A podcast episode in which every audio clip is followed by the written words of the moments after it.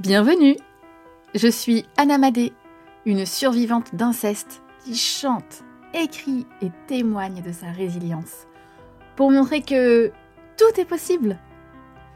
De l'ombre à la lumière, du secret à la vérité ou encore de la honte au courage, je t'emmène avec moi pour te raconter comment j'ai surmonté l'impensable grâce à l'art. Mon art, la musique. Vous écoutez L'art de la résilience Épisode 4 La plainte. Ou le secret rompu par le courage. C'est parti, suis-moi. En parler est quelque chose de très difficile. Les gens ne se rendent pas compte à quel point cela est compliqué. J'étais terrorisée par plein d'aspects. Faire du mal à ma famille, peur de la réaction de mon père, de ma mère, de ma famille, peur du jugement des autres, peur qu'on ne me croit pas, peur d'empirer la situation déjà pas si extraordinaire. Et j'en passe. J'essayais à l'époque de me convaincre que malgré la gravité de la situation, il y avait quand même de bons côtés et qu'après tout, certains enfants étaient bien plus malheureux que moi. J'ai quitté la maison familiale en 2008 pour partir sur Tours faire mes études. Cette semi-libération d'emprise me fait du bien. Je me sens libre, alors que l'emprise est pourtant présente malgré la distance. En effet, il est présent dans tous les choix qui me concernent, qu'il s'agisse de mes études, du choix de mon logement, de mes relations, de mes amis. Et tout cela de manière très malsaine. Cependant, je ne subis plus la maltraitance physique ni les viols donc je vais quand même mieux. En arrivant sur Tours, je découvre la vie sous un autre angle. Je me rends compte de beaucoup de choses. J'ai un besoin d'insertion sociale très fort, mais aussi d'amour, d'affection, de tendresse, d'amitié, d'écoute. En fait, je fais mes premières découvertes dans un monde que je ne connais pas, l'extérieur. Il y a du bon, il y a du mauvais. Aujourd'hui, j'aime à en retenir que le positif. Le bon m'a nourri et le mauvais m'a enrichi, enrichi d'expérience. C'est ainsi que je rencontre mon petit copain de l'époque. Et qu'un an après notre rencontre, en 2013, j'ose enfin lui en parler. En toute franchise, j'avais déjà essayé d'en parler en 2012 au sein du service de médecine préventive de l'université. Malheureusement, cela fut un échec. Mon petit copain, lui, en 2013, me croit tout de suite, sans en douter un seul instant. Je le vois, je le sais, je le ressens. Alors c'est ainsi que quelques jours plus tard, direction le commissariat pour déposer ma plainte. L'accueil n'est pas évident, mais je ne suis pas seule. J'y vais accompagner et ça me fait du bien. À l'accueil, on me demande une pièce d'identité et le motif de ma venue. Ma voix s'étrangle en devant prononcer les mots Je viens porter plainte pour viol. On me fait répéter. Je le redis, la gorge nouée. Je viens porter plainte pour viol. Alors la dame de l'accueil me demande d'attendre. Puis, je suis reçue dans un bureau avec trois policiers. Un des policiers s'approche de moi et les deux autres sont sur leur PC. Ils me demandent le motif de ma venue. Je répète que je viens porter plainte pour viol. Ils me demandent plus de détails. J'explique alors que mon père m'a violée et qu'aujourd'hui je le dénonce. Je suis très mal. C'est affreusement douloureux. J'ai honte. Le policier parle avec son collègue en haussant les sourcils. J'ai vraiment l'impression que je dérange. Un des collègues s'adresse à moi et me dit C'était quand?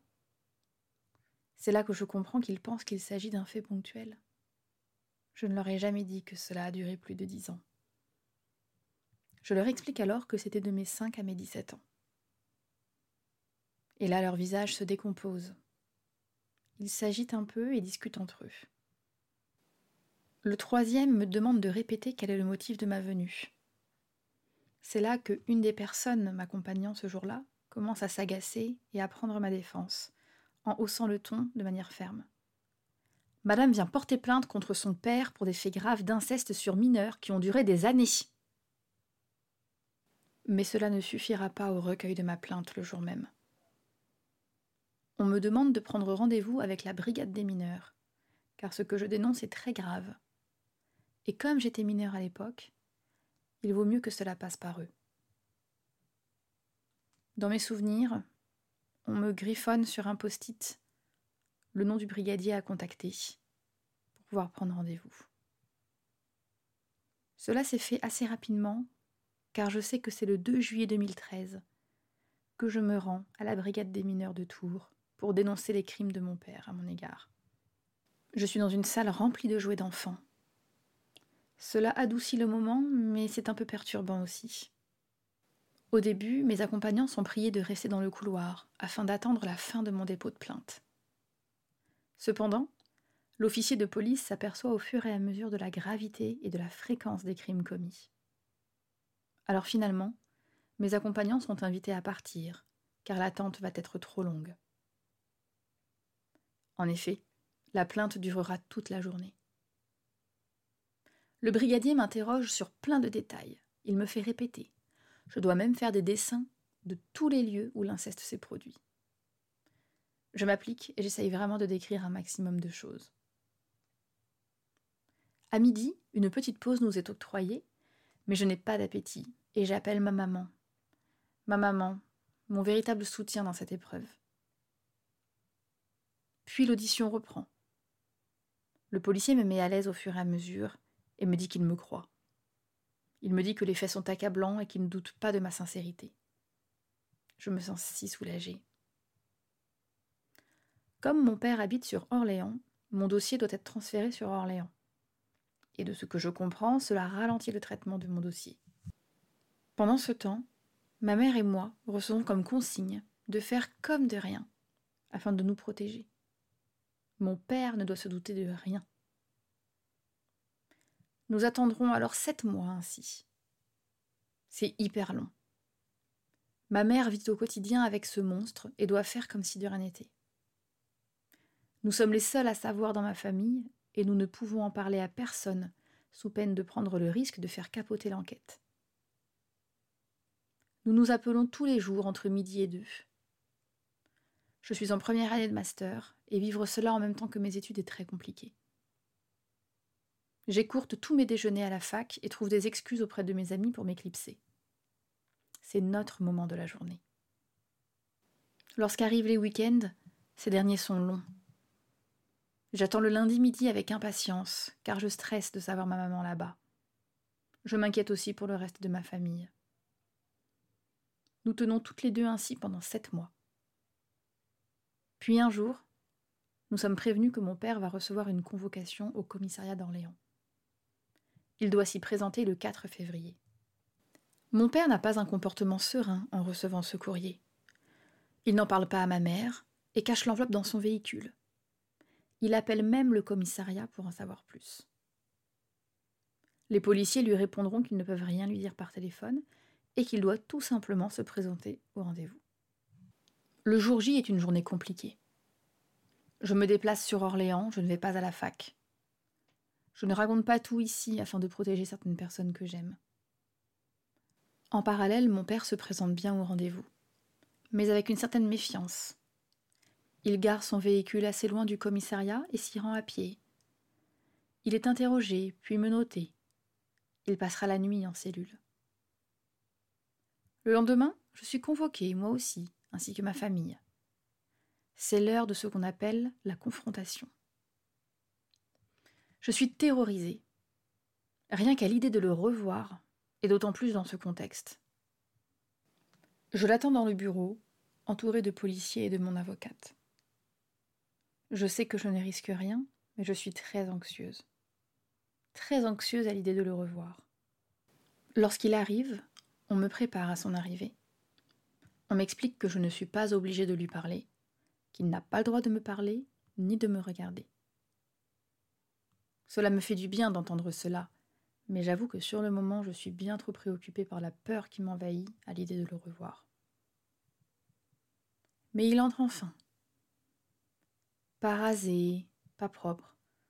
On voit qu'il a passé une nuit en cellule. Et surtout, il a des menottes au poignet. Cette image me reste. Voir mon père en situation de soumission était quelque chose qui m'était totalement inconnu. Alors qu'on m'avait rassuré quant au fait qu'il ne puisse pas me parler, mon père se contrefiche des ordres et m'agresse directement en entrant. D'un air stupéfait et agacé, il me balance. Non mais je peux savoir ce que je fais là, tu m'expliques? Je comprends qu'il est complètement dans le déni, le reproche, la peur sûrement. Heureusement, il est tout de suite remis à sa place par l'équipe de police présente à mes côtés. Mon avocate est à mes côtés, ainsi qu'un policier ou une policière. Je ne sais plus.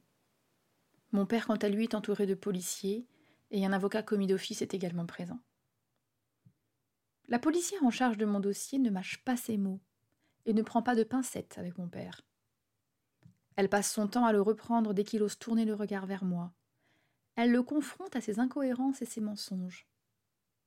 À la fin, elle me demande si je suis prête pour euh, un contact visuel, une sorte d'eye contact avec mon agresseur, en lui réitérant de quoi je l'accuse. Il doit lui aussi me répondre dans les yeux. Je me rappellerai toujours de son Je ne vois pas de quoi tu parles. Droit dans les yeux, un peu tremblant de nerfs. Il essaye encore de m'intimider. Je pense qu'au fond il devait être en panique, car il ne s'attendait pas à ce que je le dénonce. Oui, son emprise était bien ficelée. Il se sentait protégé depuis toutes ces années. Et depuis mon départ pour les études supérieures, je n'étais plus une menace pour lui. Je faisais ma vie, lui la sienne. Sauf qu'il se trompait. Je n'allais pas laisser ça là. C'est ainsi que mon père fit deux ans de détention provisoire à la prison d'Orléans, puis à la prison de Saran. Au bout de deux ans, il fut libéré en attente du procès, car une détention provisoire ne peut être maintenue au-delà de ces deux ans. Je souhaite à toutes les victimes de trouver le courage, la force, l'énergie pour dénoncer leur agresseur. Justice mérite d'être faite. J'ai également conscience que j'ai eu beaucoup de chance. Mes proches m'ont cru, le policier m'a cru. Beaucoup de victimes ne connaissent pas cela et c'est anormal, c'est injuste. J'avais envie au cours de cet épisode de faire quelques rappels qui me paraissent importants. Le premier, c'est qu'une plainte ne peut être refusée, je veux aussi que tu saches que ton corps t'appartient et que nul n'a le droit de le toucher sans ton accord. Le numéro d'enfance en danger est le 119. Le numéro 3919 est la plateforme d'écoute téléphonique, d'information, d'orientation des victimes de violences sexistes et sexuelles. Ces numéros sont accessibles 24 heures sur 24, 7 jours sur 7 et n'apparaissent pas sur les relevés téléphoniques. Je précise ce point qui me paraît essentiel parce que j'ai en souvenir mon père, qui avait l'habitude d'éplucher les factures téléphoniques du fixe de la maison, afin de voir qui était appelé de la maison et le temps passé au téléphone. Comme je vous le disais, l'emprise était bien ficelée. Il contrôlait tout. J'ai longtemps eu honte de tout ça. Mais maintenant, vous le savez, tu le sais, je veux en parler au plus grand nombre pour protéger les victimes. Je ne le fais pas pour ceux qui ne comprennent pas, je le fais pour ceux qui en ont besoin. Cette envie d'aller de l'avant malgré la honte, je la chante dans ma chanson Avance, que j'ai volontairement choisie pour ce podcast. Avance, avance, toi qui n'as que ça en tête. Avance, avance, toi qui ne vois que ça en rêve. Avance Oh putain, avance, par faire rougir la chance. Avance, avance, fais valser tes peurs et croyances. Souffle coupé, courage pas. Merci d'être là, de prendre le temps de m'écouter et de t'intéresser au sujet. J'espère que d'autres suivront ton exemple et que nous serons de plus en plus nombreux à nous sentir concernés par ce fléau. Épisode suivant, c'est le mois prochain. Je t'attends patiemment et j'ai hâte d'avoir tes retours et premières impressions. Retrouve-moi sur mes réseaux sociaux Instagram, Facebook et TikTok. Anna Madé. À très vite